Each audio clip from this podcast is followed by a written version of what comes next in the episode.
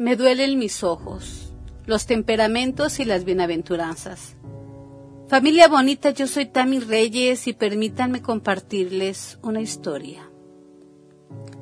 La única razón por la que pude ser secuestrada es porque el Señor ha de querer mi vida y quizá también la de mi familia. No hay más. En este momento en que estoy enferma, mi esposo está enfermo y la familia apoya con lo más que puede. Jamás reuniremos para pagar ningún rescate, se dijo Laura. Entonces oró. Mi vida te pertenece y si quieres tomarla para salvar el alma de estos secuestradores, pues tómala creyó sentir que Dios le pedía que viviera su pasión. Ahora, se dijo, es el momento de la traición. Te pido por esa persona que proporcionó toda esta información que tienen de nosotros. Desde ese momento intentó ser un Cristo y se preguntaba qué haría él en su lugar. Se hizo dócil, amable, paciente y empezó a rezar por sus captores y sus necesidades en voz alta. Cada vez que la amenazaban con acabarla o con acabar con los suyos, les hacía saber que la vida le pertenece a Dios y solo Él tiene el poder sobre ella. Y si era su voluntad que muriera, la aceptaba y la ofrecía. Vinieron las humillaciones, los maltratos, la ira y el odio de parte de quienes jamás has visto, y ella oraba. Jesús manso y humilde de corazón, haz mi corazón semejante al tuyo. Escuchó las campanas de una iglesia muy cerca y se unió a Jesús sacramentado.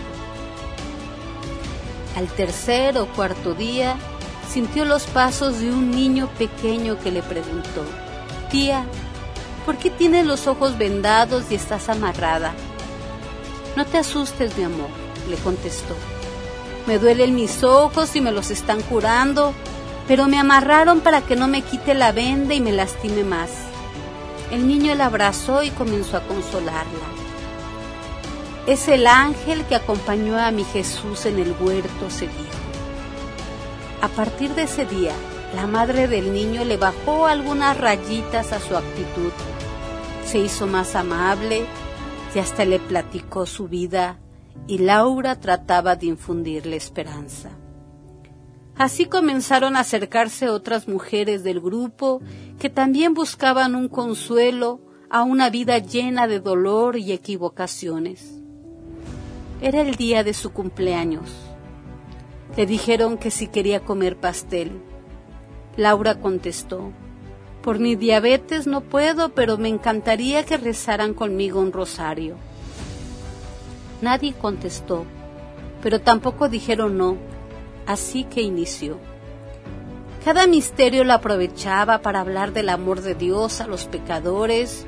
Cuando llegó a la letanía era tal el silencio que pensó que estaba sola entonces se cayó, pero una voz le recordó la jaculatoria que seguía. Esa noche, como a las tres de la mañana, oyó la voz del papá del niño. ¿Crees que Dios pueda perdonarme? Y le platicó sus crímenes. Ella intentaba convencerle que la misericordia de Dios es más grande que todos nuestros delitos Platicaron hasta que el cansancio les venció. Al día siguiente la desamarraron y solo quedó con la venda de los ojos, pero ella no hizo ningún intento por quitársela. Había pasado alrededor de una semana cuando le dijeron, mañana te vas. Ya vimos que no tienen dinero, pero tu esposo quedó de conseguir lo más que pudiese y se lo vamos a aceptar. No importa si son tres mil o cinco mil pesos. Al día siguiente temprano volvieron a amarrarla. Le pidieron disculpas por si habría necesidad de matarla por algo que pudiera salir mal. Ella les dijo que no se preocuparan, que seguro así lo quería Dios y que recordaran que nunca era tarde para cambiar y volver a nuestro Padre, como el Hijo pródigo, cuya historia ya se las había platicado.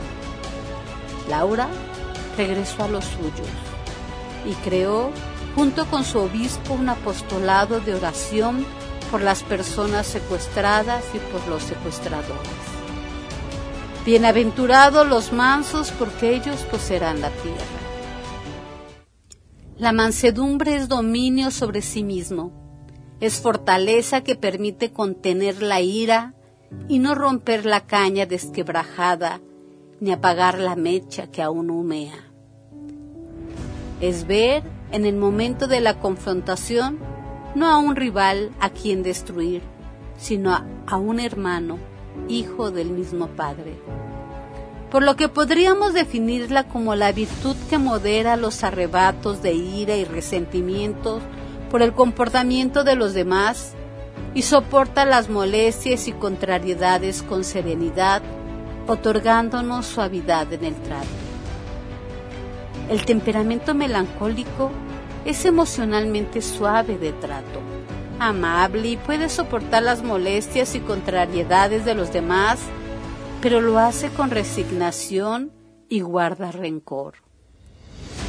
El temperamento colérico es malhumorado, tiende a los arrebatos y resentimientos por el comportamiento de los demás, es duro en el trato y exige mucho. El flemático es amable en su trato conciliador, soporta las molestias y contrariedades, pero no corrige ni confronta. El sanguíneo es amable, puede soportar las molestias y contrariedades de los demás y no guarda rencor, pero también puede condescender en lo que no es correcto por no enemistar. La victoria del manso consiste en dominarse lo bastante como para defenderse sin vengarse, para no responder al mal con mal y para triunfar del mal por el bien. Y concluiremos con el punto 656 de Camino de San José María Escriba de Balaguer, el santo del ordinario que dice, Calla, siempre cuando sientas dentro de ti el bullir de la indignación. Y esto, aunque estés justísimamente airado, porque a pesar de tu discreción, en esos instantes siempre dices más de lo que quisieras.